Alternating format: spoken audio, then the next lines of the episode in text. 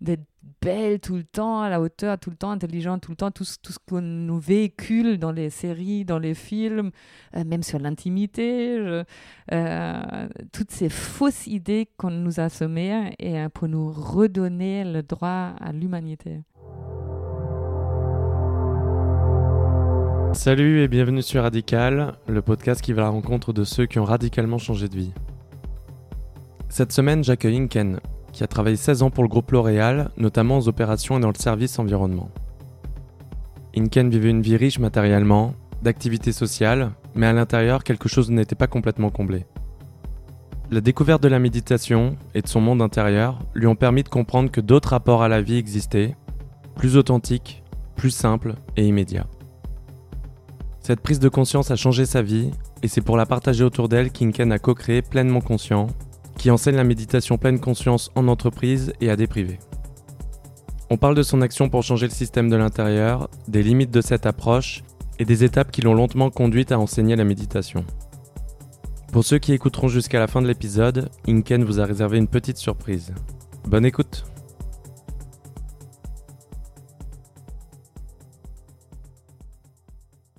Bon, en tout cas, je vais commencer euh, à enregistrer et euh, je vais commencer par te présenter rapidement. Euh, donc, tu t'appelles Inken euh, Deschaud En allemand, on dit Decho, mais je l'ai un peu francisé, donc je dis de chaud, comme ça euh, les gens comprennent mieux. Ok, bon, Mais on l'aura... base, c'est Decho. D'accord. Et on l'aura compris euh, directement, tu es d'origine allemande. Euh, tu as fait des études d'ingénieur et à ce que j'ai compris, tu as, fait un échange euh, aux arrêts métiers. C'est un petit peu peut-être ça qui t'a qui t'a amené en France. Tu avais la volonté de, depuis toute petite de venir habiter en France ou c'est quelque chose qui s'est dessiné plus tard?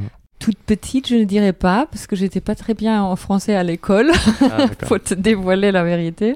J'avais même des, des cours particuliers, parce qu'à un moment donné, j'aimais vraiment pas ma prof de français. Donc, je, euh, ma mère a décidé de me donner un petit coup de pouce avec un, un cours particulier. En revanche, euh, c'est après le baccalauréat que j'avais euh, une attirance pour voyager. Euh, pour apprendre les langues. Donc j'étais partie en Angleterre six mois comme jeune fille au père pour travailler avec une, une jeune femme handicapée. Et j'ai, je suis venue une, une- ouais, quelques mois, mm, cinq, six mois aussi en France comme jeune fille au père. Et ça, ça, je pense, Planter la graine, mon euh, amour pour ouais. la France. D'accord. Ouais. Et, euh, du coup, c'est après tes études d'ingénieur que tu es venu directement habiter en France en étant euh, engagé chez, chez L'Oréal. C'est comme ça que ça s'est Pas tout de passé? suite. Donc j'ai fait euh, effectivement après mon après mon bac, je suis partie voyager un peu. Premier séjour en France. Je suis revenue commencer mes études en Allemagne et rebelote. J'ai fait une année à Aix-en-Provence aux arts et métiers. Je suis retournée en Allemagne et j'ai commencé à travailler euh, chez L'Oréal en Allemagne. D'accord. Mais là, j'avais très clairement le, très envie de pouvoir migrer à Paris parce que euh, ouais, j'avais beaucoup d'attirance pour Paris. Le, je m'imaginais la vie parisienne. Et donc, là, c'était clairement un objectif de pouvoir migrer à un moment donné. Donc, après trois ans, ils m'ont proposé un poste euh, à Paris et j'étais super contente de pouvoir voyager. Ok, très bien. Bon, du coup, pour euh, résumer un petit peu ton parcours et après on va revenir un petit peu euh, sur, sur chaque étape Mhm. Euh, que, que tu as pu euh, expérimenter, mais tu as, eu en fait une expérience professionnelle euh, très longue chez L'Oréal. euh, où tu as commencé en 98 et fini en, en 2015, c'est ça? Donc, euh, Exact. Tu connais 16 bien, moi, tu connais mieux que moi, mon CV. ah bah, bon, merci LinkedIn pour le Uh-huh. coup. Mais c'est 16 ans euh, du coup chez, chez L'Oréal, Ouais. donc c'est Ouais. une belle tranche de vie euh, Mhm. chez eux. Alors après, j'imagine qu'il y a eu euh, différentes périodes, différents postes et, Mhm. Et, euh, et même différents ressentis par rapport à, à cette expérience. Mhm. Euh, mais voilà, tu as, eu cette expérience donc euh, assez longue chez L'Oréal et aujourd'hui, tu as créé donc avec Dominique euh, Rotou, qui aurait Mhm. pu aussi passer sur ce podcast parce qu'il a eu un revirement euh, assez radical de vie aussi parce qu'il il était chez, euh, chez Médecins sans frontières. Médecins sans frontières, dans une start-up internet, Ouais. et puis quelques années au groupe SOS. Son revirement était peut-être un, un poil moins radical que le mien, euh, qui, moi, qui, qui a basculé plus du capitalisme vers autre chose, mais effectivement, il a, il a Mm. aussi Et, euh, et- changé de... Du, du, coup, vous avez euh, monté, euh, je ne saurais pas comment le, le décrire, si c'est euh, un centre de méditation, une entreprise, ou bref, en tout cas, qui s'appelle Pleinement Conscient. Comment toi, Mhm. tu le, tu le définis en quelques mots? Euh, je, je le décrirais comme une activité, parce qu'on n'a pas de centre physique. On intervient dans différentes salles qu'on qu'on loue, et puis on va là où les gens ont envie d'apprendre la méditation. Donc c'est plus une, une activité qui, bien sûr, a une forme de- d'entreprise pour pouvoir euh, facturer, mais euh, je, le décrirais comme une, une nouvelle activité. D'accord. Donc, qui a, qui a pour but, on l'a compris, d'enseigner la méditation en pleine conscience, et Mhm. notamment le euh, MBSR, qui est Mhm. Mindful Based Stress Reduction. C'est ça. donc la gestion du stress via la méditation pleine, pleine conscience. Et j'ai vu aussi, alors un autre terme par contre que je connaissais pas, qui est le mindful self-compassion. Mhm. Euh, donc un, un- un- bon après les deux sont liés j'imagine et, et ne sont pas exclusifs euh, lorsque vous enseignez ces, enseignements qui sont liés à la pleine conscience finalement. Exactement, très, très complémentaire. Et, tout à l'heure, je, t'en dirai peut-être un mot plus parce que c'est no- notre coup de cœur, euh, toutes ces pratiques aussi de, de compassion. Mm. Et, euh, et même dans ce qui se passe actuellement dans le monde, je- tous les jours, je me dis, mais oh, si on, on pourrait chacun cultiver un peu plus cette qualité du cœur, ça serait sûrement une bonne chose. Ouais, de toute façon c'est sûr Mhm. qu'on qu'on va en parler, mais du coup on va quand même euh, commencer par ta vie d'avant. Mhm. quelque part. Donc chez L'Oréal, tu as, eu euh, plusieurs rôles. Tu étais en gestion de projet, dans Mhm. les achats, et après tu as une, euh, une fin d'expérience plutôt euh, au- dans le département euh, environnement Mhm. durable. Et ça, ça c'est quelque chose qui, qui m'intéresse particulièrement parce que j'ai beaucoup ce débat euh, interne, euh, Mhm. euh, notamment mais aussi avec des amis, qui est de changer les choses de l'intérieur versus les changer de Mhm. l'extérieur. J'ai l'impression que toi, tu as un, un petit peu un profil qui pourrait en, en- en dire plus, mais Mhm. est-ce qu'on pourrait commencer déjà par dire ce que tu faisais au service développement durable Mhm. chez L'Oréal et qu'est-ce que ça signifie vraiment le développement durable dans une- la plus grande entreprise cosmétique du monde? Hmm. Oui, avec plaisir. Euh, donc c'était assez drôle parce que euh, j'ai euh, j'ai découvert la méditation de pleine conscience parallèlement à, à mes études de développement durable. Donc à un moment donné dans ma carrière chez L'Oréal, j'étais encore aux achats, j'avais cette aspiration de m'orienter un peu plus vers le développement durable et vers l'environnement. Et, euh, et j'ai demandé si L'Oréal me soutenait dans ce projet-là, ce qu'ils ont fait, donc c'était c'était super. Donc L'Oréal m'a financé un master de développement durable à l'université Dauphine, parallèlement à mon travail. Et moi, perso, j'étais tombée dans la marmite de la pleine conscience. Donc j'avais deux types de lecture, la lecture de, la méditation et une pratique méditative qui commençait à s'installer. Et, euh, parallèlement, j'étais en train d'étudier ce que c'est le développement durable et à me projeter de comment ça pourrait euh, se, déployer dans les opérations de L'Oréal. Donc, j'ai toujours travaillé plus dans l'industrie. Donc, euh, j'étais pas en contact avec le produit lui-même ou sa conception. Donc, ce qui m'intéressait plus, c'était toute la chaîne de production de euh, de L'Oréal et comment moi je pourrais contribuer à ce qu'elle devenait plus plus responsable, plus verte. Et ce qui était assez marquant pour pour moi, c'est qu'à un moment donné, ces deux thèmes se sont drôlement rejoints, euh, où je me suis rendu compte que euh, qu'il y avait vraiment un lien fort entre le, travail qu'on peut faire intérieurement euh, pour euh, mieux connaître son esprit, pour mieux comprendre comment il fonctionne, et, euh, le travail qu'on pouvait faire à, l'extérieur. J'étais d'ailleurs tombée sur un livre qui s'appelle Le prix du bonheur, euh, qui m'avait marqué parce que c'était un économiste qui, euh, qui parlait du bonheur, le- ce qui nous rend heureux, et en s'appuyant sur plein d'études. Donc, il fait partie de ce courant des économistes qui ont étudié cette question, qui prône d'ailleurs que le PIB n'est pas le bon indicateur parce qu'il ne veut rien dire pour la santé des, des, euh, des citoyens. Euh, donc, il, il prônait de, mettre en place un indicateur sur le bonheur. Et ce qui m'avait marqué, c'est qu'à la fin de son livre, il parle de la méditation de pleine conscience. Et donc lui aussi avait fait ce cheminement pour dire il y a certes des composantes externes qui euh, qui contribuent à notre bien-être. Et, quand on regarde la pyramide de Maslow, euh, très clairement, on a besoin d'être nourri, on a besoin d'être euh, à l'abri, protégé. Euh, mais euh, quand, ces besoins fondamentaux sont comblés, euh, là, on arrive aussi des besoins plus de l'ordre psychologique, d'être reconnu, d'avoir sa place, d'être aimé peut-être. Et puis après, des aspirations plus spirituelles. Et, donc cet économiste a parlé de la méditation de pleine conscience comme une des composantes qui pourrait aussi nourrir ce besoin de, de, de donner sens à sa vie, de, de, comprendre les choses. Et donc il y a eu pour moi comme un déclic où les, les deux thèmes qui me passionnaient, le développement durable et la philosophie du développement durable et le, le, le, le développement intérieur. Et, euh, et du coup, j'ai perdu mon fil.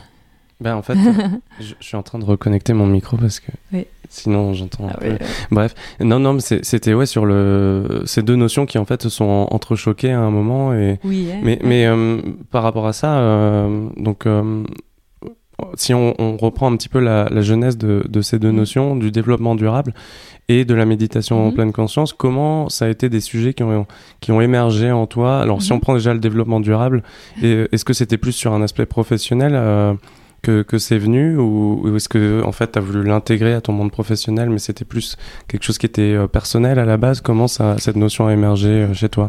Je, pense qu'elle a, hum, déjà, elle était peut-être dans l'air du temps et je pense qu'elle a émergé, émergé vraiment en moi comme une aspiration de, de donner plus de sens aussi à, à mon travail. Parce que si j'avais passé des très très belles années chez L'Oréal, je pense que ce qui, euh, ce qui s'est passé dans cette période de ma vie, euh, c'est que je me suis posé beaucoup de questions, j'approchais la quarantaine. euh, et donc là c'était à peu près au bout de 10 ans chez L'Oréal c'est ça. tu Ouais. étais encore aux achats à ce moment-là c'est ça? Exactement, ouais. Et donc, ce qui s'est passé, je pense, pour moi, c'est que j'étais très, très en, investigation de mon propre, ma propre vie, des- mes propres sources de bonheur, euh, et aussi à l'observation de ce que, de ce qui s'est passé dans la société. Et, euh, et au début, c'était peut-être plutôt intuitive. Donc, je, je me souviens que je, je me suis dit, mais qu'est-ce que j'aurais envie de faire chez L'Oréal? Et donc, je me suis dit, bah, je, voudrais bien contribuer à, à une, une chaîne de production euh, euh, qui n'a pas d'impact négatif sur l'environnement, voire même un impact positif sur l'environnement. c'était déjà des sujets qui étaient intégrés dans les process euh, chez L'Oréal ou? Oui, oui, oui, je pense que j'ai- surfé aussi sur une vague qui commençait à, à émerger. Donc, dans cette même période, euh, L'Oréal a pris des engagements très forts sur la, la chaîne de production. Et, euh, et je n'étais pas la seule au, sein de la société qui, euh, qui portait ce sujet, qui avait cette préoccupation-là. Donc, on était quand même euh, nombreux. Il y avait des, des très chouettes projets qui, qui avaient déjà démarré dans, dans chaque usine du monde ou d'autres personnes comme moi avaient cette préoccupation là de dire on peut pas être euh, on peut pas être un acteur pour rendre plus belles les personnes et et, euh, euh, et polluer l'environnement c'est complètement incompatible après, il faut dire euh, que quand on regarde quand même l'organisation d'une société capitaliste, euh, c'est là où on voit un peu les limites de, de cela et c'est peut-être ça aussi qui m'a fait à un moment donné prendre la décision de, de quitter euh, le groupe L'Oréal. Non pas qu'il n'y a pas énormément de choses qui sont faites, mais j'ai touché à un moment donné, et je, reviens là, je pense à ta, question initiale, euh, à mes limites parce qu'en en cheminant euh, avec ce thème de qu'est-ce qui, euh, quelle est notre raison d'être, qu'est-ce qui nous rend heureux, j'ai pris à un moment donné, à un moment donné conscience que je pense que l'être humain fait un peu fausse route en fait. Et, euh, et donc quand on regarde comment fonctionne notre société, là tu es venu euh, rue Faubourg Saint-Antoine, euh, l'espace qui est donné pour la consommation, pour les fringues, pour les parfums, pour le, euh, pour les meubles. Donc on, on- nous vivons vraiment dans une société euh, de consommation. Et, euh, et au fur et à mesure, avec les années qui passaient euh, et les heures que j'ai passées sur mon coussin de méditation, j'ai pris conscience pour moi que c'était un leurre que de croire que si j'ai encore le énième pull, la énième robe, le énième sac, euh, un appart encore plus grand, encore plus joli, que j'allais être plus heureux. Et donc, à tu as cru ça à un moment? Je sais pas si j'y ai cru, mais. Euh, C'était un petit peu l'option, qu'on... la seule option, non? Exactement. Ouais. Et donc j'ai vu que quand, quand, je te dis, j'ai passé des très belles années chez L'Oréal. Euh, c'est vrai parce que j'avais un bon job, j'avais un super statut, j'avais un super salaire. Euh, mais quelque chose à l'intérieur de moi n'était pas vraiment comblé. Et, euh, et en, en me mettant à, mieux comprendre comment je fonctionne, aujourd'hui, je vois que j'aime toujours les belles choses, j'aime toujours aussi la cosmétique. Il je, faut que je sois honnête, j'aime bien me maquiller, j'aime bien prendre soin de moi, j'aime les bons produits. Euh, mais clairement, je, je, dépense beaucoup moins d'argent pour, pour ça. J'ai l'essentiel, je me fais plaisir. Mais ce qui, euh, j'ai un salaire beaucoup plus bas qu'à l'époque. Mais aujourd'hui, je vois ce qui vraiment, vraiment me comble, c'est des moments où je suis dans ma solitude fondamentale, toute seule, sur mon coussin de méditation, tranquille. Je sens ma respiration, je sens que je suis vivante et c'est ça qui est devenu miraculeux. Et puis les relations, donc quand, quand, je suis en contact avec ma famille, avec mes amis ou même avec des inconnus, il y a un sourire, une connexion, quelqu'un qui demande de l'aide, je peux lui apporter ou quelqu'un qui m'apporte l'aide. Et donc je, je, pense que pour moi, j'ai j'ai compris qu'il y a une partie dans notre dans l'esprit humain qui euh, qui a une tendance, on appelle ça dans la méditation les forces de l'esprit, qui a une tendance de de croire qu'il a besoin de quelque chose pour, pour aller mieux, mais c'est un leurre. Et, euh, il y a, pour moi, aujourd'hui, il n'y a qu'une manière de, euh, de cheminer avec ça, c'est de, de, de, travailler sur son propre laboratoire. Donc, de, de méditer, d'observer, de comprendre comment fonctionne l'esprit, comment est la haine, comment naît l'aversion, comment naît le désir, l'avidité, cette croyance que j'ai besoin de ça pour, pour aller bien, et de commencer à pouvoir à être en capacité de faire la part des choses. Donc aujourd'hui, parfois, je vois quelque chose, je me dis, hum, ça serait, ça serait chouette, mais je n'ai plus besoin d'agir dessus parce que je sais que c'est une illusion finalement. Hum. Et euh, pour revenir un petit peu sur euh, cette notion où tu dis j'ai l'impression d'avoir touché les limites euh, quand tu étais au développement durable chez L'Oréal. Moi, ce qui m'intéresse en fait, c'est que mm, bah, c'est vrai que ces entreprises, même si elles essaient d'agir de manière positive, mmh. leur nature profonde, c'est de générer du profit. Mmh. Et à un moment, même si ces considérations sont de plus en plus importantes, aussi quelque part parfois parce qu'il y a un aspect de mmh. communication, et il n'y a pas de problème là-dessus, les entreprises communiquent sur ce qu'elles font et c'est normal, et c'est tant mieux d'ailleurs.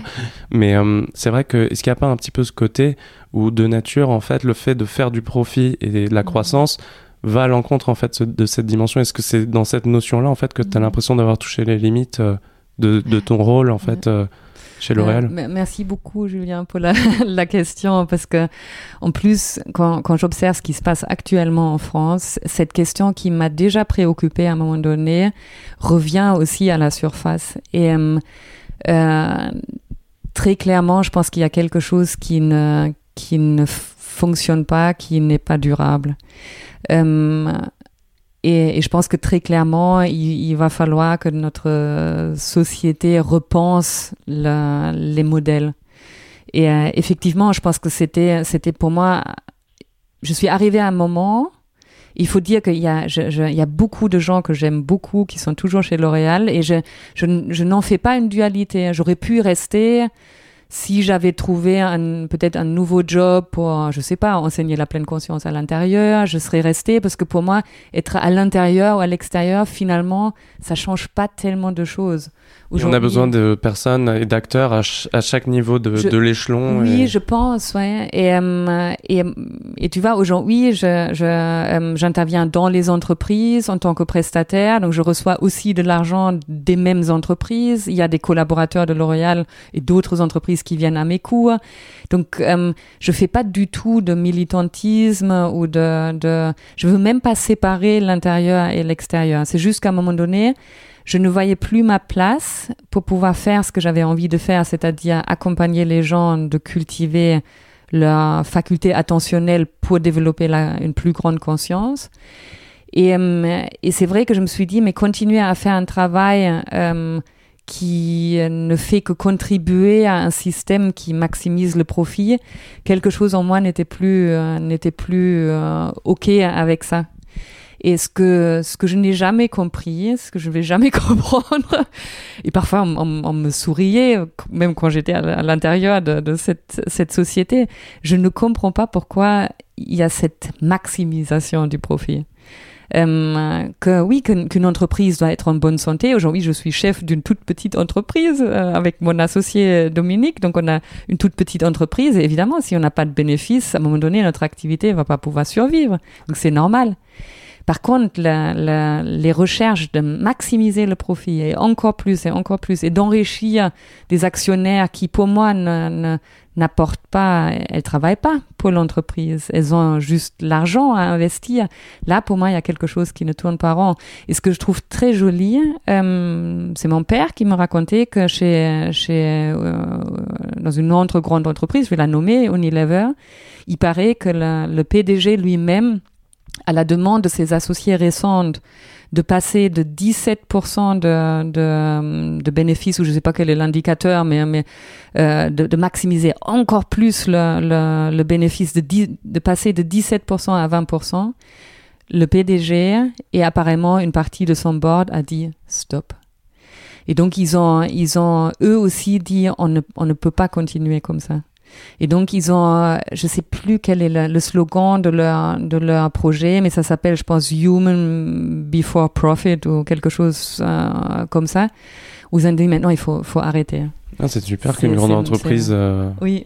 Oui, en fait, il y a vraiment cette différence entre voir le profit comme une fin plutôt que comme un mm. moyen. Et aujourd'hui, tu l'as dit, une entreprise, en fait, c'est une forme euh, mm. de projet qui génère euh, de l'argent pour ensuite maximiser son impact mm. sur les gens, mais c'est pas pour euh, toujours aller plus loin au détriment justement de, des personnes qu'elles servent en, premier. Quoi. Ouais, exactement. C'est là, là, vraiment la nuance. Et pour finir un petit peu sur sur L'Oréal, euh, bah, tu l'as dit un petit peu avec Unilever, mais comment tu vois un petit peu le...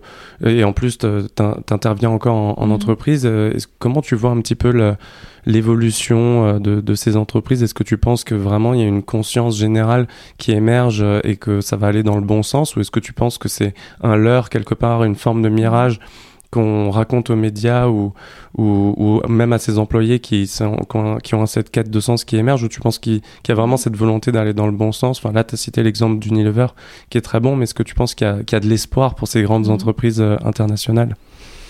Ah, C'est vraiment une, une, une, très bonne question et je, je me la pose. Euh je, me la pose assez régulièrement parce que je me suis aussi posé la question, mais moi, je ferais quoi si, j'étais PDG de L'Oréal? Et d'ailleurs, heureusement que je ne le suis pas parce que je pense que c'est des jobs qui sont vraiment pas faciles, ou, même pas PDG, mais directeur de. de euh,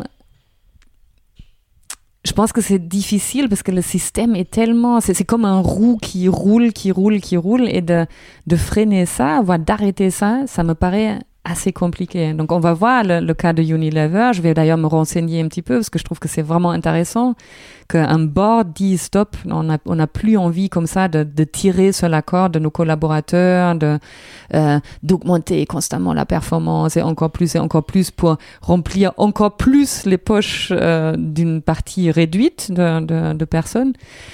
Donc, je ne sais pas si une transition douce est possible. Par moment, j'ai un doute sur ça. Je, je veux l'espérer. Et je vois qu'il y a clairement, il y a des, des, gens très chouettes, très engagés, très conscients au sein des organisations, y compris chez, chez L'Oréal. Euh, mais je vois aussi qu'il y a d'autres forces qui sont à l'œuvre. Euh, Parfois plus dissimulées. Euh je ne sais pas si elles sont dissimulées. Donc, je, je malheureusement, je vois aussi qu'il y a des managers vraiment qui, à l'ancienne, euh, qui assument euh, leur position, qui assument leur position, mais qui qui euh, euh qui ne tiennent pas compte de, de limites, des limites de leurs collaborateurs. Et donc, par moments, ça me fait vraiment peur. Et donc, quand, je, je, fais la parallèle avec l'être humain et, euh, et, une organisation, je m'interroge, est-ce que c'est si différent que ça? Et quand on regarde un être humain, bah, il y a certaines qui, qui font peut-être une transition douce, euh, mais beaucoup de gens changent parce qu'ils se sont pris un sale mur souvent nous, nous changeons parce que nous avons été confrontés à la maladie, euh, un deuil, la séparation, ou, ou parce que simplement on n'en peut plus. Le burn-out. Le burn-out, mm. exactement. C'est souvent ces moments-là où quelque chose change. Et, et, par moment, j'ai la crainte que pour les organisations, et peut-être même pour notre société, peut-être même pour notre civilisation, ça va se passer comme ça. Que ça va passer malheureusement par, par, par un choc. Par un choc, une espèce de burn-out. Et, et, quelque part, ce qui se passe en France actuellement, c'est comme, ouais, c'est comme un, c'est quand même un choc, ce qui, ce qu'on observe actuellement. Ouais, on, en reviendra peut-être, mais c'est vrai qu'il y a un peu ce sentiment d'essayer à contrario des systèmes et que les systèmes en fait ont été créés, designés dans un sens. Et là, on parle de profit, mais si on parle de politique, c'est pareil. Si on parle d'environnement, c'est pareil. Il y a un système qui a été mis en place et essayer de d'aller à contre-courant de la du sens de, de bah, du courant justement, c'est parfois compliqué. Mais on, on, en reparlera sûrement. Du coup, je vais un petit peu enchaîner sur ta période de switch qui a été assez longue. donc, tu as notamment parlé qu'il y avait cette bah, la méditation qui a commencé à émerger en toi. Pareil, un peu même question. comment comment t'as découvert la méditation Mhm. Euh, et comment est-ce que tu as commencé à pratiquer tout de suite ou est-ce que tu en as entendu parler comme beaucoup et mhm. des années plus tard tu t'y es mis euh, Comment ça mhm. s'est passé? Je, vais te raconter parce que ça, ça, me donne tout de suite le sourire comme une petite nostalgie de cette période où j'ai découvert la, la, méditation. Donc, euh, bah, il y avait cette période où j'étais chez L'Oréal, bon poste, bon salaire, vraiment des, des, des, amis euh, très chouettes, mais, mais quelque, quelque chose en moi euh, pas nourri et beaucoup de solitude aussi. Donc j'étais venue seule à, à, Paris, j'avais mon petit appart. Euh, j'étais pas en couple et d'ailleurs je, je voilà je, à chaque fois je forais un peu mes, mes relations et à un moment donné je me suis dit mais quelque chose qui qui n'est pas qui n'est qui ne tourne pas rond. Ça, c'était quand à peu près? Ça, c'était en 2000, je dirais en 2006, 2007. Oui, ouais, à peu près dans, dans j'avais, je pense, 35 ans à peu près dans cette période-là. Et donc, à la, à la surface, euh, très réussi, c'est intéressant quand j'entends mes frères, euh, comment ils me racontent. Eux, ils me voyaient comme vraiment le waouh, la businesswoman qui réussit tout, même sa solitude, ça, ne ça lui pose aucun problème. Mais la vérité, c'était tout autre chose. C'est qu'intérieurement, j'étais, je me sentais seule, euh, souvent triste, euh, un peu aussi de, ok, je faisais mes courses. Euh, acheter des fringues, mais, mais un peu en, compensation d'une tristesse, euh, quelque part. Et donc, à un moment donné, parce que toute une vague de mes copines s'y sont mis, je me suis dit, bon, ok, thérapie. donc, j'ai commencé une, une thérapie individuelle avec une femme absolument super, qui d'ailleurs vit maintenant à, près de, de Bruxelles, euh, Marie-Pierre Leloer, qui m'a accompagnée. Et, euh, et elle-même avait découvert la méditation de pleine conscience, et donc elle a, elle a commencé à me euh, à m'initier, donc à me demander de temps en temps euh, si je voulais faire silence. Donc elle m'a proposé son petit banc de méditation. Elle a même pas parlé de méditation, elle a, elle a parlé de faire silence. Et euh, et ça m'a beaucoup plu, donc ça a beaucoup résonné pour, pour moi. C'était vraiment des petits instants de ah, pause, rien à faire, rien à comprendre, ne plus parler. Et, euh, et petit à petit, elle m'a, elle m'a dit, Inken, euh, je pense que ça serait peut-être vraiment quelque chose à, faire pour vous. Et elle m'a parlé du programme MBSR que tu as cité tout à l'heure, donc Mindfulness Based Stress Reduction, qui est un programme assez, assez intense pour apprendre la méditation de pleine conscience. Et donc, je me suis inscrite dans, dans ce programme. Euh, et c'était une, une, une douce révélation pour moi. Donc c'est très intense. Donc on médite tous les jours, presque une heure par jour avec des audios. c'est très lourd pour quelqu'un qui a jamais médité. Ah oui, oui, c'est, c'est vraiment, euh, c'est vraiment intense. Mais, euh, mais pour moi, comme j'avais le temps, j'avais pas de famille, j'avais pas d'enfants, euh, j'avais que moi-même à, gérer, j'avais le temps pour le, le, faire. En plus, une copine à moi, une très très bonne copine à moi, a, a fait le coup avec moi et donc on s'est encouragés mutuellement. Et, euh, et donc très vite, c'est devenu comme une hygiène de vie pour moi, une, une quasiment une nécessité pour, pour moi. Donc j'étais vraiment, c'était oui, des espaces pour, comme une, une reconnexion à un espace de, ah, de, de, liberté où j'avais pas besoin d'être à la hauteur. Je, je ouais, une connexion à, à, à, quelque chose de, de doux et c'est ce même espace qui était un petit peu rempli par de la consommation peut-être et mm par de l'occupation du temps pour pas avoir à réfléchir à, à, ces questions-là, tu l'as utilisé pour autre chose et pour, euh, pour laisser ce que c'était en fait du, du, vide finalement. Mais, Exactement. et pour moi, ça a été très euh, assez facile De, donc, il y a des gens qui doivent passer aussi par des anxiétés quand, quand ils commencent à méditer. Ça n'a pas été mon cas. C'était assez, assez paisible. Oui, il y a une forte question de timing aussi pour les personnes. Parfois, il faut passer par une thérapie, comme tu disais, et la méditation n'est pas forcément le, le premier axe sur lequel euh, on, peut, on peut se développer. ok. Et du coup, euh, euh, sur cette période de switch, du coup, j'ai identifié deux formations que tu as fait donc, quand tu étais encore chez L'Oréal. Donc, la première qui était au Center for Mindfulness de l'Université mhm. du Massachusetts, c'est ça? Oui. Donc là, c'est une formation au MBSR pour enseigner le MBSR, du coup? Oui, c'est ça. D'accord. Ça, ça se concrétise comment, en fait? En fait, ce qui s'était passé, j'avais pas ce projet de devenir instructeur MBSR à l'époque. J'étais juste tellement touchée par la pratique de méditation que je voulais en savoir plus. Donc, je, tout, tout, ce qui était proposé, euh, je l'ai pris. Et euh, dans cette période, en 2009, s'est créée une association qui s'appelle l'Association pour le développement de la mindfulness, qui est le représentant du, du, Center for Mindfulness en France. Et pour la première fois, John Kabat-Zinn, qui est le fondateur du, du programme MBSR, euh, venait en France d'abord pour une conférence, après pour une première formation. Et comme j'avais tellement soif d'en savoir plus, je me suis inscrit à tout, y compris ces formations professionnelles. Euh, j'ai dans la même période aussi, j'ai rencontré Dominique Retoun, donc euh, mon chéri, qui euh, lui très vite aussi a, a, suivi ce même courant. Il a fait MBSR. Il était à peu près dans la, au même niveau d'approche que toi de la méditation à ce moment-là ou... Euh, je pense que moi j'avais fait MBSR un peu avant lui mais au moment où je lui ai parlé, quand on s'est rencontrés, je lui ai parlé de, de cette passion-là euh, et de cette inspiration, il n'a pas hésité une seconde de faire le programme. Donc je pense qu'il était complètement mûr. Même niveau de réflexion. Oui, oui, oui. Je pense que si ça n'avait pas été moi euh, à lui parler, il l'aurait découvert euh, pas un autre bien. Et donc, il était pareillement touché par la pratique et on a eu la chance de pouvoir faire un séminaire de sept jours avec John Kabat-Zinn, qui est, qui est le Body Mind Medicine, le premier en France. On était 150 à méditer dans la salle, donc c'était assez impressionnant. Et, euh, et puis, au fur et à mesure, à chaque fois qu'il y avait une formation qui était proposée par les équipes du Center for Mindfulness de, de Boston, on est, on s'est inscrit.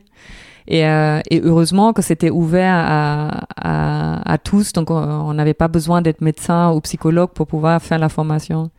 Et donc on a fait sur trois, étalé sur trois ans, tous les deux, on a fait le parcours pour devenir instructeur MBSR. Et, et, donc ça, c'était un peu la première formation. Donc tu étais encore chez L'Oréal à, à, ce moment-là. Et j'en ai, j'en ai identifié une deuxième qui est The Mindful Institute. Mm-hmm. euh, et là, j'ai lu quelque chose qui m'a qui m'a intéressé. Donc là, on est mm-hmm. en 2013. Donc je dirais euh, euh, un an avant le début de Pleinement Conscient. Mm-hmm. Et euh, un an et demi, deux ans avant ta, ta démission de, de L'Oréal. Et là, tu disais que c'était une approche qui euh, a transformé ton, a, qui a développé euh, ta philosophie pour enseigner euh, mm. la mindfulness, mais aussi, euh, je cite, une transformational development of your own mindfulness practice. Mm. donc c'est là-dessus que je voulais t'interroger. Qu'est-ce que ça veut dire et pourquoi ça, ça donc en, en, gros, ça a changé un petit peu ta propre approche et ta propre pratique de la méditation, c'est ça?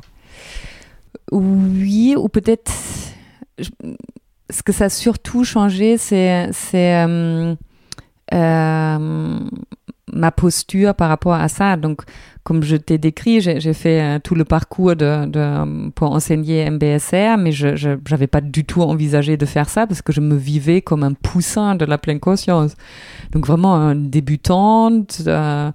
Et, euh, et, euh, et, assez assez impressionné par des gens comme John Kabat-Zinn ou, ou, ses équipes qui sont des gens qui méditent depuis euh, de nombreux nombreuses années qui, qui avaient fait tout un cheminement et puis quand, on, quand j'ai commencé cette formation, toujours avec Dominique, donc on a, on a vraiment tout fait ensemble, euh, avec euh, Martin Aylward et Mark Coleman, deux, pareil, deux enseignants de, de, qui ont de la bouteille.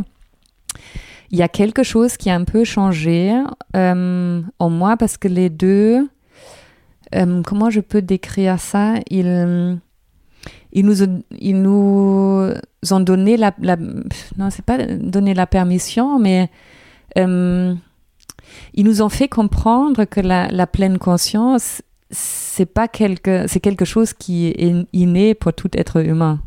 Donc toi, tu, tu, tu vis plein de moments de pleine conscience dans ta vie. Euh, moi aussi, n'importe qui a cette faculté d'être conscient. On, l'est naturellement par moment. Et puis nous avons aussi tous cette, possibilité de, de l'entraîner, de le cultiver intentionnellement. Et euh, là où pendant, pendant les premières années, je, je me suis autorisée de, de, guider des petites méditations pour des collègues au sous-sol chez L'Oréal à Aulnay-sous-Bois, mais je me sentais pas du tout autorisée d'enseigner un vrai programme pour, la, pour les autres. Et avec la formation avec Marc et, et Martin, il y a eu ce petit déclic où je me suis dit, mais, mais pourquoi pas? Ça fait quelques années maintenant que je médite, pourquoi pas à mon niveau accompagner les personnes qui ont envie de euh, que je les accompagne? Et donc il y a il y a ce déclic où je me suis dit mais mais ouais finalement pourquoi pas? Hmm.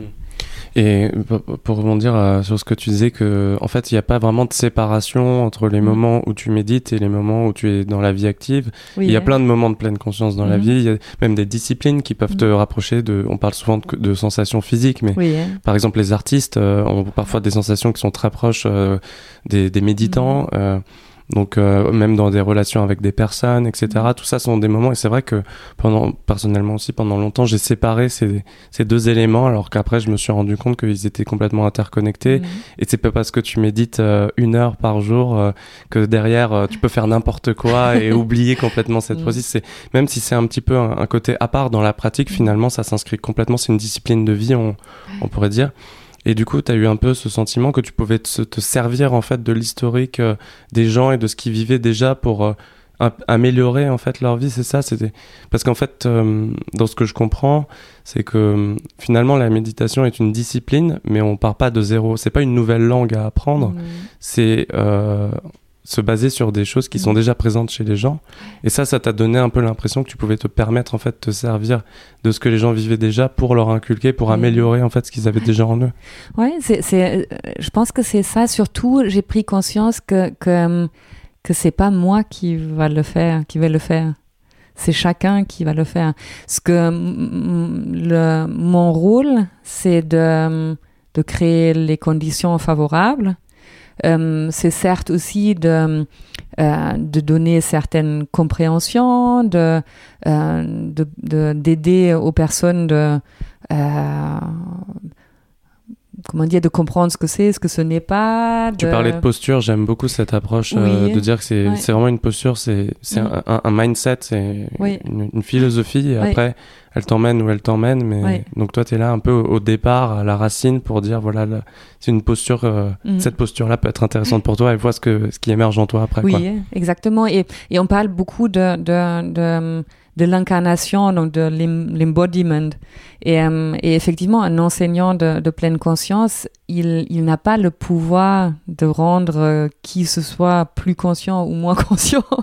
Par contre, il a euh, il peut avoir cette intention que je trouve très jolie de dire, voilà, moi je fais ce chemin-là, je suis sur ce chemin-là, j'ai fait quelques pas, et même si le, chemin est long, il est infini, je peux d'ores et déjà dire, bah, celui qui veut s'asseoir avec moi, euh, profiter de, de, de, ce que moi j'ai compris jusque-là euh, et surtout profiter du cadre qu'on va créer de, silence, de bienveillance, de respect, de non-jugement, de non-effort et le bienvenu. Mais, euh, mais je me rends compte de plus en plus que quand, quand j'anime des groupes, que c'est pas moi qui fais MBSR, c'est le groupe, c'est nous qui faisons MBSR. Et c'est là le, le miracle de, de ce travail. Ouais. je l'avais jamais formulé comme ça, mais c'est mhm. vraiment intéressant. Euh, du coup, euh, euh, très rapidement, vous, vous, avez monté donc avec euh, Dominique mhm. pleinement conscient. quelle était un petit peu l'idée derrière le projet? Est-ce que tout de suite vous vous êtes dit on va amener ça dans des entreprises, ou est-ce que vous mhm. tout de suite vous vous êtes dit voilà à qui on aimerait l'enseigner? Quelle était un peu la, la jeunesse du projet? Ce que vous aviez en tête à ce moment-là? C'était pas très réfléchi au début, je dois avouer. On a, on a juste vraiment eu cet élan, cette passion. Et comme on avait du coup tous les prérequis pour commencer à enseigner, on s'est dit, bah tiens, euh, on va créer un site. Donc, euh, Faites Maison, on a créé ça. On s'est demandé, mais comment on va l'appeler? Pleine Conscience était déjà pris. Euh, et on, on, aimait bien le, le, le, site Mindful en anglais. Donc, on s'est dit, ah ouais, ça donne quoi Mindful en français? Ah oui, c'est pleinement conscient, c'est plutôt l'état que le qu'un un, un, but à atteindre. Et donc ça nous a bien plu. On trouvait que c'était pas trop prétentieux non plus. Et, euh, et donc on a on a choisi ce nom-là qu'on a gardé jusque là. Ça va peut-être évoluer dans le futur. Et l'idée au départ c'était juste de, de pouvoir oui donner des informations aux gens. Euh, et au début on s'est plus adressé aux particuliers.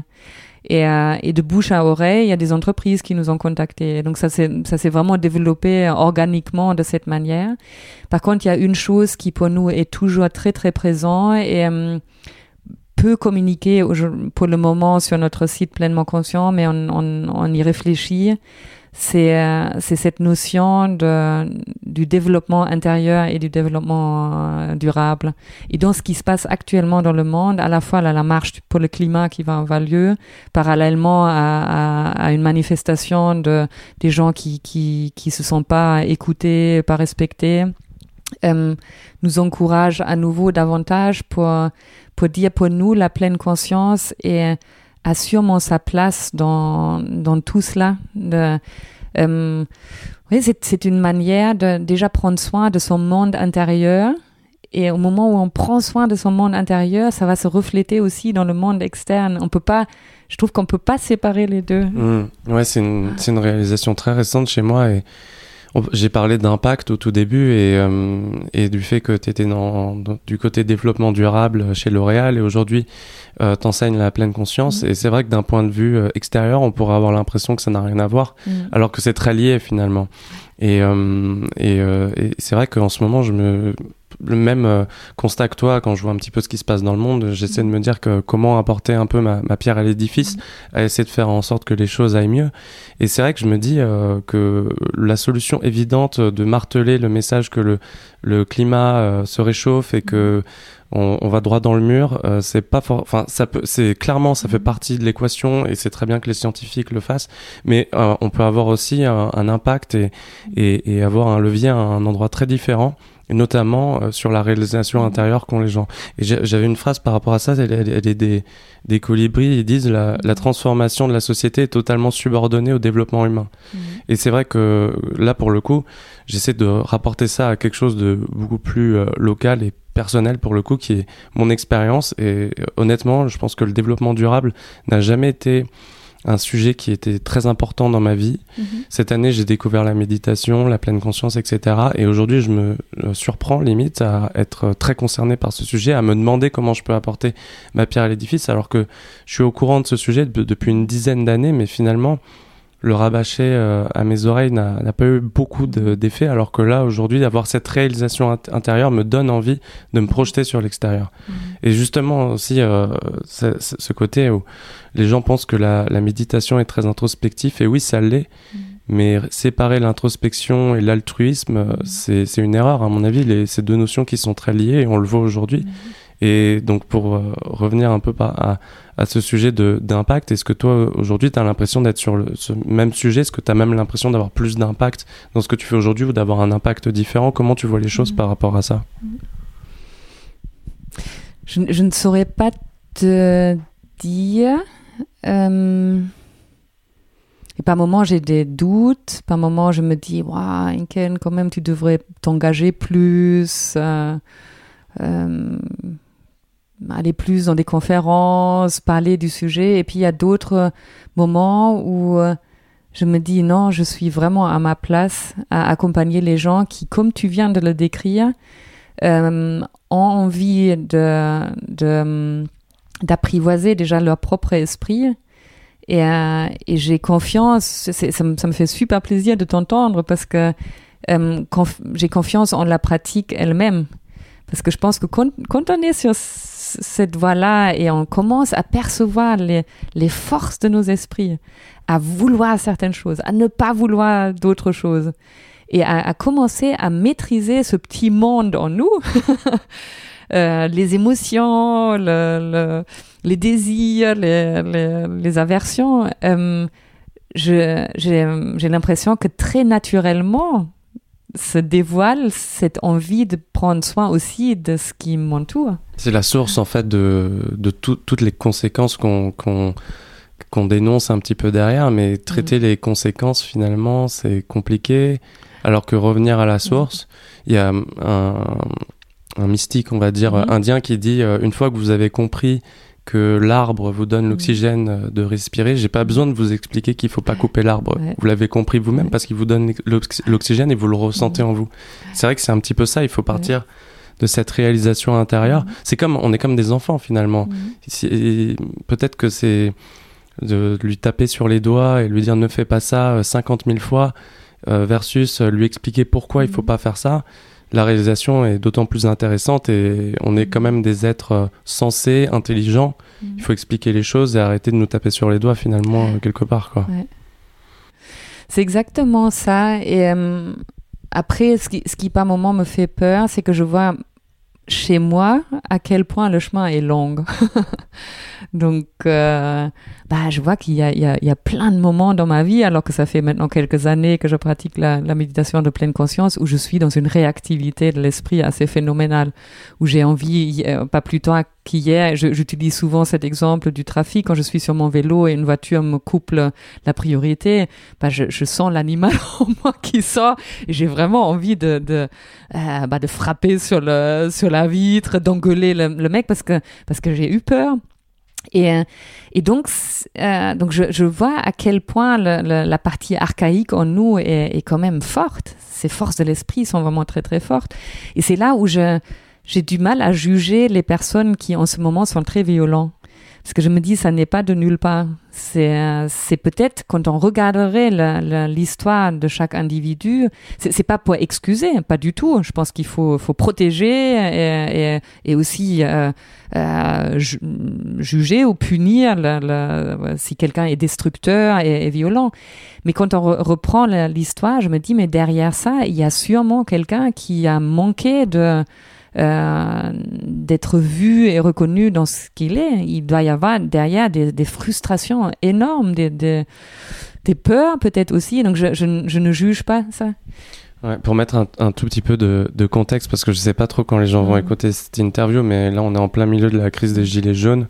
Donc il y a déjà eu euh, deux manifestations très violentes et une sûrement qui sera aussi virulente euh, demain. Et hum, bah, c'est vrai que enfin là j'ai l'impression qu'on est un peu dans une actualité où finalement elle nous dépasse et elle s'impose à nous.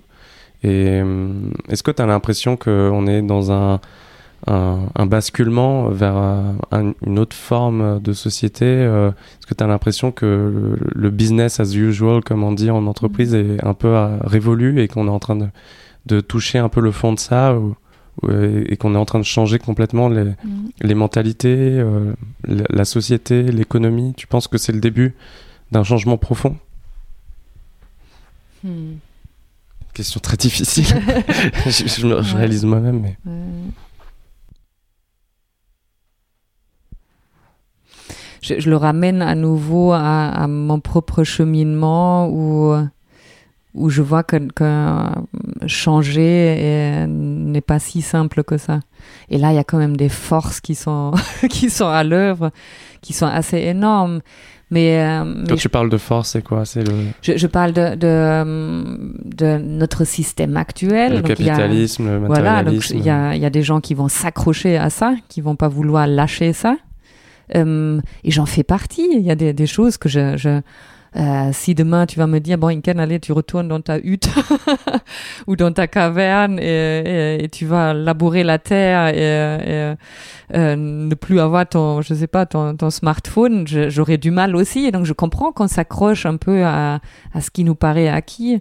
Donc il y a le- les forces qui sont le, le capitalisme, le, euh, les habitudes, les croyances, le oui, statut. les euh, idéologies, hmm. parce qu'il y a des idéologies aussi, euh, les, les privilèges. euh, donc, je, je crains que ça va pas se faire dans la, dans la paisiblement. Mais, euh, et peut-être que, que, oui, là, il y a une première, une- un premier événement qui, qui illustre quand même que quelque chose ne va pas, que le, le, le gap entre les personnes qui ont très peu de moyens et ceux qui ont, se sont bien remplis les poches est devenu trop énorme. Et que, bah, évidemment, ça crée des tensions. C'est une loi physique presque. Quand on a deux pôles qui sont euh, positifs et négatifs, ça ne peut plus fonctionner à un moment donné. Il y a des étincelles entre les deux. Donc j'ai l'impression que c'est ça qui se passe. Maintenant, est-ce qu'on va avoir collectivement la sagesse de, d'en faire quelque chose de positif. C'est, j'ai tellement envie de contribuer à ça. Le dialogue, la, compassion. Je t'ai dit tout à l'heure qu'on enseigne aussi maintenant la, la, euh, des programmes sur la compassion et je me dis mais mais euh, en tout cas pour moi, je vois pas ce que je peux faire mieux que de, de cultiver ça. Mmh. Ouais, j'ai un petit peu l'impression qu'il y a deux approches lorsque euh, l'être humain est insatisfait. Il y a l'approche euh, violente et on le voit un mhm. petit peu euh, avec les gilets jaunes. Et je suis dans le même rapport que toi. Euh, je condamne pas forcément. Enfin, je comprends tout à fait l'idéologie. Je, la soutiens mhm. même. Et après que qu'il y ait des violences, etc. C'est toujours très difficile, je trouve, dans mhm. nos positions de gens plutôt très bien lotis, de dire c'est mal, ils, ils, détruisent, etc. Parce qu'on peut pas vraiment comprendre la frustration de ces personnes. Et donc j'ai l'impression que ça c'est un petit peu la, la, première approche et la deuxième qui est un petit peu celle qu'on a adoptée peut-être, mm. qui passe par euh, euh, le fait de se désintoxifier finalement de mm. toutes ces croyances, de ces idéaux. Tu parles beaucoup d'idéaux et c'est vrai que mm. c'est ça, j'ai le sentiment qu'à un moment en fait, cette transformation intérieure passe par le lâcher prise de tout ce qu'on a cru euh, sur le fait qu'il fallait avoir un statut, sur le fait qu'il fallait être au-dessus des autres, qu'il fallait euh, tout simplement, enfin tu le disais pour tes pour tes frères, euh, tout allait bien pour toi et mm. tu contrôlais mm. totalement ta vie. Et justement, je trouve ça souvent louche, euh, les gens qui ont l'air de tout contrôler, alors que aujourd'hui, ben, tu vois, moi, j'ose tout à fait euh, mettre au grand jour mes imperfections, mes moments de mm. colère, d'insatisfaction, mais je trouve ça d'autant plus sain, en fait, finalement, tant que tu le contrôles finalement et tu disais que tu t'énervais sur ton vélo mais le problème n'est pas là vraiment le sentiment d'énervement, mm. c'est plus la, la, réaction et la réponse que tu apportes. Mm. Et, euh, et, pour finir un petit peu le, cheminement de ma pensée, c'est vrai que je trouve que c'est une deuxième voie qui est, qui est, vraiment intéressante de proposer aux gens en fait une autre alternative. Et finalement qu'on peut raisonner un, un, petit peu sous forme que l'argent et la course à la croissance est une alternative on l'a tous expérimenté. Est-ce qu'elle vous a rendu heureux si vous êtes là aujourd'hui? C'est peut-être que non. Et il y a d'autres options. Et c'est vrai que c'est une question d'options aussi. J'ai l'impression qu'on pro... il y a une, vraiment un enjeu de proposer des options aux gens. Et moi, j'ai, enfin, j'ai pendant longtemps été plutôt malheureux parce que je voyais pas d'autres options toute mon enfance, mon adolescence, pendant mes études de, commerce, on m'a dit fallait qu'il fallait que j'ai un haut poste, que je gagne de l'argent et que j'ai des signes extérieurs de richesse et tout irait bien pour moi. Lorsque je suis arrivé à ce statut-là et que j'ai coché toutes les cases, c'était pas le cas. Et là, finalement, ben, on, tombe de haut parce qu'on se dit, mais je comprends pas, j'ai fait tout ce qu'on m'a dit de faire et ça fonctionne pas. Et pendant quelques temps, j'ai cru qu'il n'y avait pas d'autres options. Et ça, c'est un peu le message que je pense qu'on peut transmettre, c'est qu'il y a d'autres options et qui sont d'autant plus euh, satisfaisantes que le matérialisme. Et tu l'as dit, le vide euh, que tu comblais avant par de la consommation à outrance, tu l'as comblé avec des moments de mindfulness. Et ça, je pense que c'est un, message qui est important euh, à transmettre, qu'il y a d'autres options et qu'il faut peut-être prendre le temps, peut-être qu'elles sont moins sexy que acheter une belle robe ou peut-être que c'est moins tape à l'œil, peut-être que ça prend plus de temps et que c'est plus insatisfaisant au début, mais elles sont là et il mm. faut changer un peu son rapport euh, aux choses, mm. quoi. Euh, après, je voulais, je voulais savoir justement, euh, est-ce que tu arrives à identifier des réalisations ou des étapes importantes dans ton parcours qui t'ont amené à ce changement radical? Alors, je, je, le dis souvent sur ce podcast, un changement radical est souvent la mm. somme de petits pas et c'est vrai que souvent a posteriori, on se dit c'est radical, mais dans les faits, c'est rarement radical. Mm. Est-ce que toi, tu arrives à, un peu rétrospectivement à identifier ces étapes qui ont été importantes pour toi, des réalisations mm. que tu peux transmettre aujourd'hui euh, et où tu te dis ça, ça a été vraiment, il y a eu un avant et un après? Oui. Oui, je, cite souvent une rencontre qui, je pense, pour moi, était assez, euh, euh, assez déclencheur. Euh, lors d'une formation chez L'Oréal. Donc L'Oréal propose à ses collaborateurs une formation qui a d'ailleurs beaucoup de succès, de la communication non violente. Et en plus, j'ai eu la chance de le faire avec quelqu'un que j'apprécie beaucoup, Salim Ibrahim, qui est, je pense, un, enseignant qui a beaucoup d'expérience de, de la CNV. Et euh, ce qui s'est, je pense, passé pour moi dans ce, stage, c'était un stage de trois jours. Euh, il m'a rappelé que j'avais des émotions. Et, là où je, vivais dans une phase où j'étais un, un je dis pas un robot ni un bon soldat, mais quand même quelque chose qui savait, qui s'était un peu machinalisé. Et euh, peut-être aussi parce que bah, dans cette période-là, personne a mis en valeur les émotions. Euh, un peu comme tu viens de le décrire, je, je vivais dans cette croyance que bah non mais je, je, si je fais tout ce qu'il faut, normalement ça devrait bien se passer. Et donc Salim dans son stage, il m'a il m'a ouais, vraiment fait euh, redécouvrir le, mon monde intérieur. Et c'était clairement un déclencheur pour le, tout ce qui a suivi après, comme, comme euh, ouais, introspection, euh, travail sur moi. Et du coup, qu'est-ce que ça veut dire concrètement de redécouvrir son monde intérieur, de redécouvrir ses émotions? Quand, Comment on pourrait le transmettre euh, à des non-initiés quelque part, euh, ce, cette notion-là, qui est pas facile, euh, je trouve, à comprendre?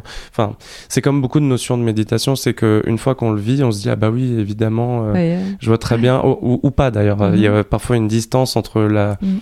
la manière dont on se l'imagine intellectuellement et à la manière dont on le vit dans, dans son corps. Mais j'ai vu aussi que tu disais récemment que t'étais pas moins énervé et j'ai mhm. eu énormément ce constat aussi en ce moment que je, je suis pas moins énervé, mais je vis pas les, les émotions qui sont censées être négatives de la mm. même manière. Mm.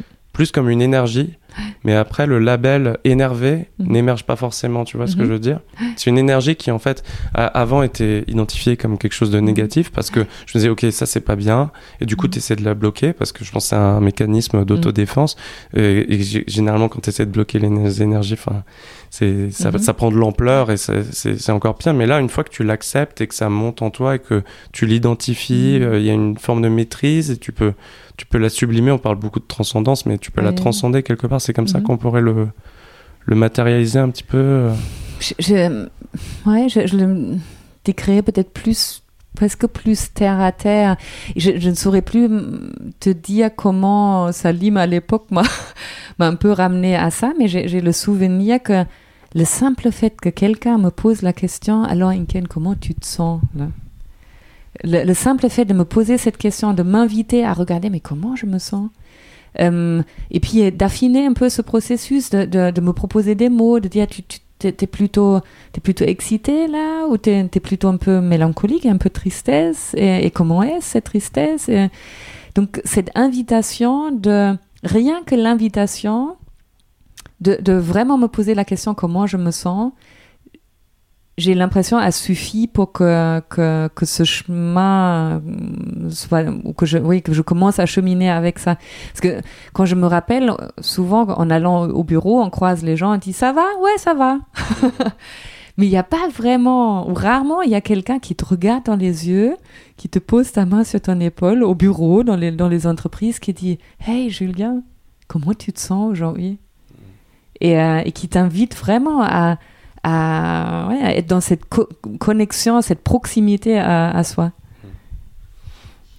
Ouais, je, ça me fait penser aussi qu'on en a parfois parlé aussi sur ce podcast sur des détails qui mmh. derrière prennent euh, une importance incroyable dans ta vie, des, des, des, des, moments où il y a quelque chose qui se débloque, des engrenages en fait qui s'enclenchent dans, mmh. dans ton cerveau qui, qui peuvent avoir un impact euh, mmh. assez massif. Du coup, je t'avais demandé euh, quelle est une personne, un contenu, une rencontre qui a été déterminante dans ton changement de vie, mais là, du coup, je pense que tu en as parlé. Oui, il y en a eu plusieurs. Ouais, j'imagine. clairement. Donc, mais je pense que Salim était une des premières personnes pour moi qui avait cette qualité de. Euh, d'un être humain très authentique et qui m'invitait à mon authenticité et il m'a profondément touchée parce que je pense que j'avais envie de ça. J'avais envie de pouvoir être humain et ce que tu as dit juste tout à l'heure, que maintenant, quand tu, as, tu sens de l'énervement en toi ou de la colère en toi, que c'est un état qui traverse, mais que tu le juges moins. Je trouve que ce chemin-là est, tellement important de nous redonner notre humanité. Et ben, un être humain, par moment, il est au top, et par moment, il est franchement pas au top. il est énervé, il va engueuler quelqu'un injustement, il va péter les plans, euh, il va être fatigué. Euh, donc, c'est ça d'être un être humain. Et, je trouve qu'une grande partie du travail qu'on a à accomplir, c'est de, virer les pubs, de virer ces fausses images, d'être belle tout le temps, à la hauteur, tout le temps, intelligente tout le temps, tout, tout ce qu'on nous véhicule dans les séries, dans les films, euh, même sur l'intimité, euh, toutes ces fausses idées qu'on nous a semées et euh, pour nous redonner le droit à l'humanité. Et, euh, et dans, dans la partie humanité, dans cette partie humanité, il y a aussi la colère. Et, et la colère qui s'exprime actuellement dans cette crise que nous vivons, elle, elle n'est pas de nulle part.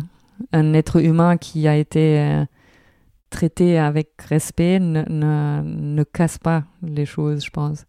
Il y a un message là derrière. Ils viennent avec un message sous les bras et je pense que ça aussi doit être écouté euh, et pas seulement jugé pour dire oui, ce sont les casseurs ou ce sont les gilets jaunes. Ce sont tous des êtres humains qui ont une histoire, qui ont des besoins, euh, et qui ont probablement fort besoin d'être entendus. Et... Mais en tout cas, euh, on verra comment ça évoluera et mm. essayons d'y contribuer dans le bon sens. Mm. En tout cas, je te remercie pour ton témoignage. Merci Julien à toi et je te souhaite un très très bon voyage. Ah merci. je t'envie et, et, je trouve magnifique aussi de témoigner que, que voilà plus jeune que moi tu, tu tu as compris ce que moi j'ai compris un peu plus tardivement, que l'argent ne fait pas le bonheur. Et c'est une grande source de joie pour moi et même une source d'espoir. Je me dis, les, les, plus jeunes comme toi euh, sont dans ce cheminement, il y, y, a sûrement quelque chose de très joli à construire. Oui, parce que ça, ça vient pas de nulle part. Enfin, mm. j'ai pas trouvé ça euh, sur des ressources introuvables. Il y a forcément un mouvement qui, je pense, qui se met en mm. place et et moi, je peux témoigner en tout cas que dans ma génération, il y a de plus en plus de personnes qui, qui s'y mettent et qui ont cette mhm. réalisation. Et je pense encore plus euh, chez les plus jeunes. Et ça, je pense que c'est un vrai signe d'espoir. Et voilà. Voyons comment ça évolue. Peut-être on en reparlera dans, dans 5 ou 10 ans et avec un, un, ton positif, ah peut-être plus positif. mais Avec plaisir. Merci en tout cas. Merci à Bonne continuation. Merci. Voilà pour ma discussion avec Inken. Avant de retourner à vos activités, je vous propose de prendre encore quelques minutes pour une initiation à la méditation pleine conscience, guidée par la douce voix d'Inken. Bienvenue dans cette méditation sur la connexion. Installez-vous confortablement et selon votre préférence, fermez doucement les yeux ou baissez votre regard pour pouvoir vous ouvrir à tous vos sens et un sens de connexion avec ceux qui vous entourent. Commencez votre pratique par porter votre attention sur votre corps détendu, à l'aise, posé. Sentez les points de contact de votre corps avec son environnement, le support sur lequel vous êtes assis, peut-être une sensation de gravité, une sensation de la terre stable et solide qui vous porte, qui vous tient.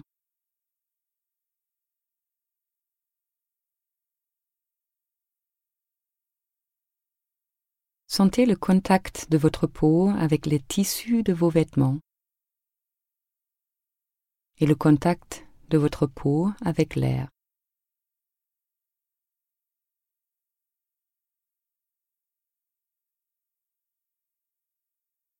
Et maintenant, je vous invite de porter votre attention sur les sensations en lien avec le flux de l'air qui entre en vous par les narines. Que percevez-vous? Que sentez-vous? Fraîcheur? Chaleur? Prenez un moment pour simplement respirer en pleine conscience, avec une curiosité bienveillante et en laissant la respiration se faire très naturellement.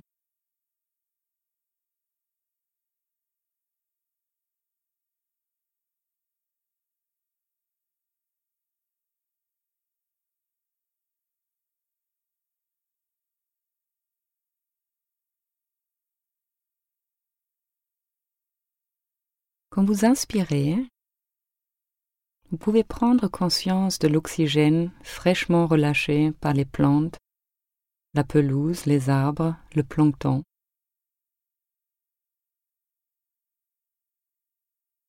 Et quand vous expirez, soyez conscient du dioxyde de carbone qui sort de votre corps et qui sera à nouveau absorbé par les arbres, les plantes, les fleurs.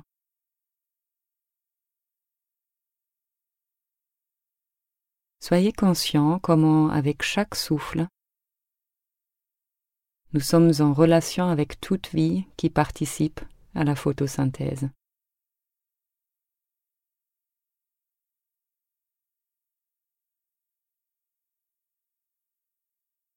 Quand nous prêtons attention, nous pouvons remarquer que nous sommes toujours en contact très intime avec notre environnement. Partout où nous nous trouvons, nous sommes en relation. Avec les sons qui parviennent à nos oreilles, les couleurs, les formes, la lumière captée par nos yeux, les odeurs, les goûts, le toucher.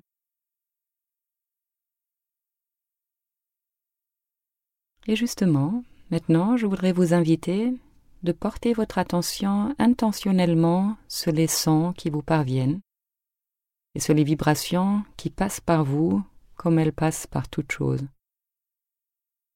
et qui ne connaissent pas vraiment de barrière entre ce qui est intérieur et extérieur. Prenez un temps pour prendre conscience des mouvements et de la vie autour et à l'intérieur de vous.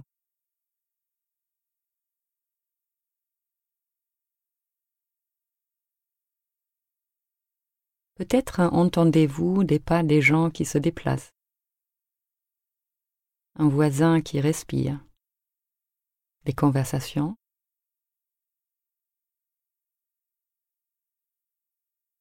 Soyez curieux de ce que chaque expérience sensorielle évoque en vous.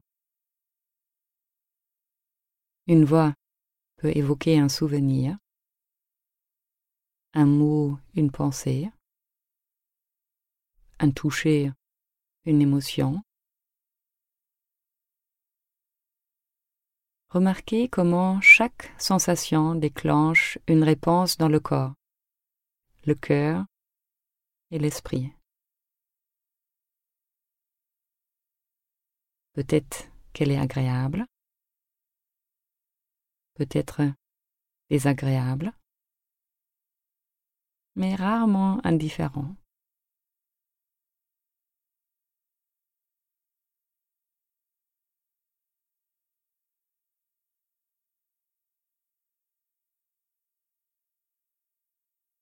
Prenez un temps pour explorer comment vous vous sentez là où vous êtes. Comment vous sentez-vous à cette place que vous avez choisie et qui est la vôtre? Soyez conscient de l'espace à l'intérieur de vous et autour de vous.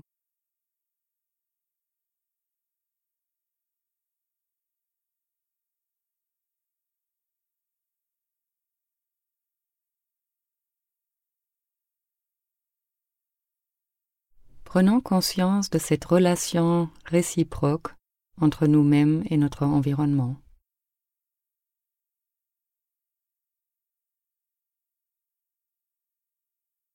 Plus nous sommes attentifs, plus nous remarquons. Plus nous remarquons, plus nous sommes touchés et touchons à notre tour l'environnement par notre humeur, nos perceptions, nos actions, notre état d'esprit. Prenons encore un moment pour explorer comment nous sommes constamment en train de danser avec ceux qui nous entourent. Et remarquez comment l'environnement est en vous et comment vous êtes dans l'environnement. Pas vraiment séparés et voyez si vous pouvez cultiver cette connexion durant votre journée.